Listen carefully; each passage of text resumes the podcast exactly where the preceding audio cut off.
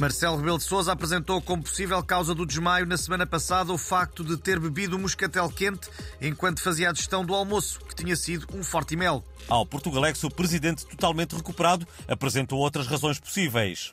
Bom, sucedeu também que naquele momento eu estava a assistir à atuação de uma tuna académica. Eu já não sei se era a da mulher gorda que eles estavam a cantar, só me lembro de pensar. Bah, e agora, como é que eu saio daqui?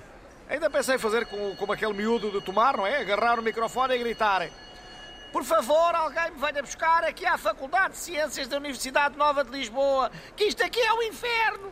Está a atuar uma tuna! Mas depois, bah, pelos vistos, o meu corpo respondeu por mim, não é? E quanto ao Fortimel, Sr. Presidente, eh, vai continuar a ser o seu almoço? Não devia comer mais qualquer coisa? Bom, vai, sabe, eu não volto a beber moscatel quente na digestão. Já diz o povo, Moscatel de manhã é ouro, à tarde prata, na digestão do Forte Mel mata.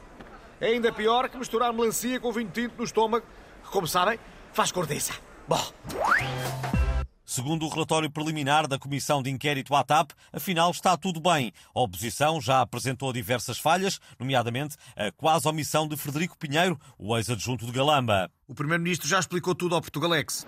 Oh, vamos lá ver. Uh, aquele episódio pancadaria e fuga no Ministério das Infraestruturas não foi incluído uh, porque a história foi vendida aos produtores do Indiana Jones.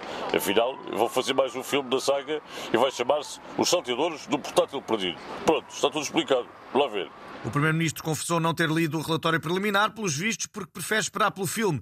E nós também não lemos, mas pedimos a um comandante da TAP que nos fizesse um resumo com o microfone dentro da boca, como quando fala com os passageiros a partir do cockpit.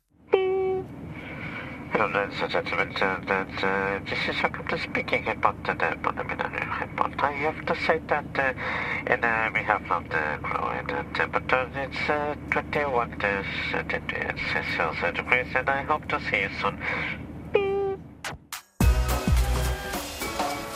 E hoje é Dia Mundial da Pizza, um prato que, segundo dizem, terá surgido com os egípcios há mais de 5 mil anos, altura em que surgiu também a discussão sobre se a pizza devia ou não levar ananás. Segundo a nossa investigação, o egípcio que defendeu o ananás na pizza foi barbaramente assassinado, mas ainda teve tempo de sugerir que, quando inventassem o sushi, podiam pôr morango dentro dos rolos de arroz.